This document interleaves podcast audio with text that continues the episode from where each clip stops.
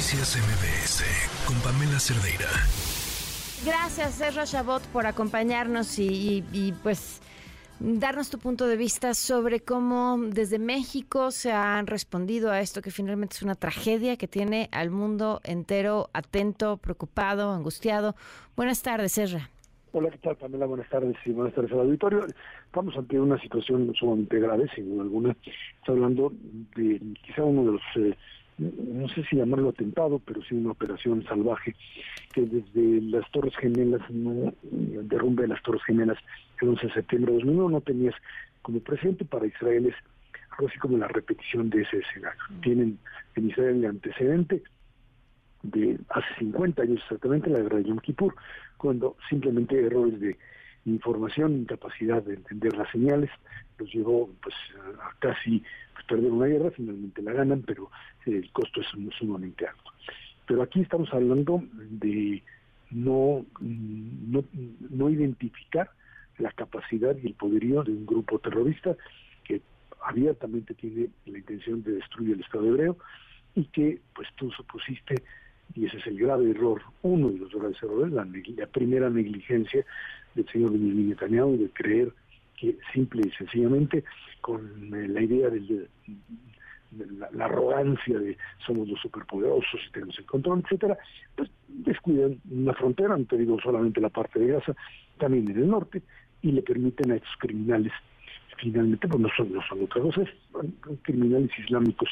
eh, que están basados en una teoría según la cual solo ellos tienen derecho a existir como, como grupo, los, los que no se incorporan con ellos, pues son herejes que por lo tanto deben ser exterminados. Y esto te da la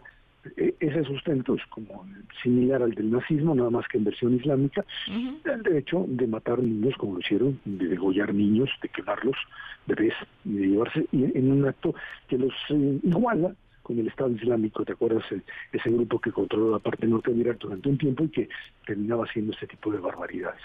Ah, en, esa está, ese, ese, es digamos el dilema y ahora pues los que tienen que pagar el, digamos, la consecuencia de esto, más allá de, por supuesto, estamos hablando de mil personas en Israel que murieron, entre hombres, mujeres, niños, soldados también, y, gente que salió a defender, pues prácticamente de forma de forma espontánea, porque el ejército no llegaba, es el segundo grado de negligencia, el primero no saber que venía, el segundo es que ya una vez que entraron te tardaste 6, 7, 8, 10 horas en llegar y empezar a operar, algo increíble, para muchos imposible de entender. El tercero tiene que ver con el hecho de que no se tiene un contacto real con la población en el sur, están eh, gente protestando, la gente llorando, por supuesto, buscando sus, a sus eh, familiares, y, no hay una estructura que tenga la capacidad, apenas en estos días empieza a construirse para responder. eso es lo que te pasa. ¿Por qué jamás opera así, Pamela? Porque en el fondo, por un lado es una estrategia suicida. Estos señores, acuérdate que están convencidos de la santidad del martirio. O sea, el shahid, como se dice en árabe, es esta eh,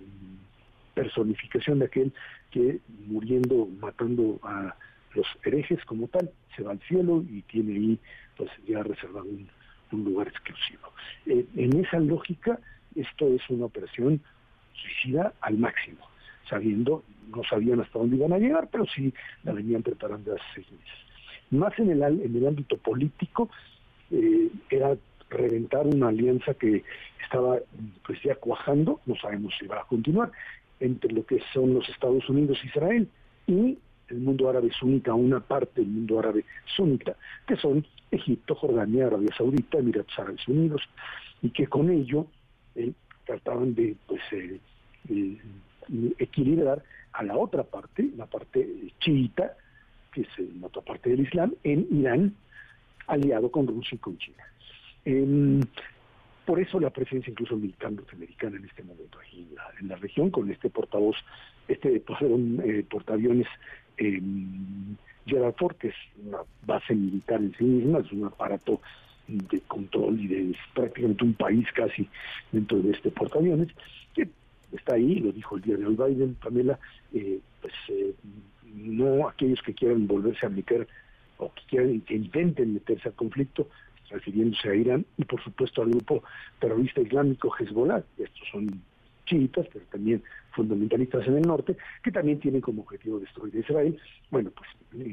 en, función de eso, digamos, eh,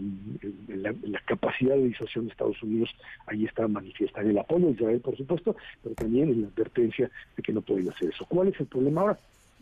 Primero, que la respuesta israelí ha sido, pues por supuesto, demoledora, están a punto incluso de entrar por tierra, lo que va a generar también mucha una enorme cantidad de bajas, y eh,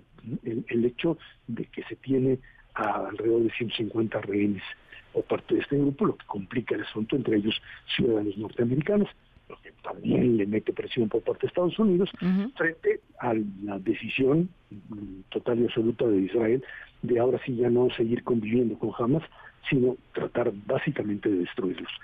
¿Qué pasará después? ¿Quién sabe? Pero la idea sí es esto. Tienes dos millones de palestinos viviendo dentro de, la franja de Gaza, que hoy tienen que estar corriendo de un lado a otro para tratar de salvarse frente al embate pues, de un ejército israelí que pues está intentando no solamente cobrarles lo que hicieron e intentar rescatar a los rehenes, sino simple y sencillamente hacer pedazos, destruir toda la infraestructura y capturar al liderazgo de Hamas, no al gran liderazgo que ya está fuera de ahí, están viviendo cómodamente en Beirut y en Qatar. Pero bueno, finalmente ese es, ese es el escenario en este momento. Híjole, pues Ezra, te agradezco mucho que nos hayas tomado la llamada.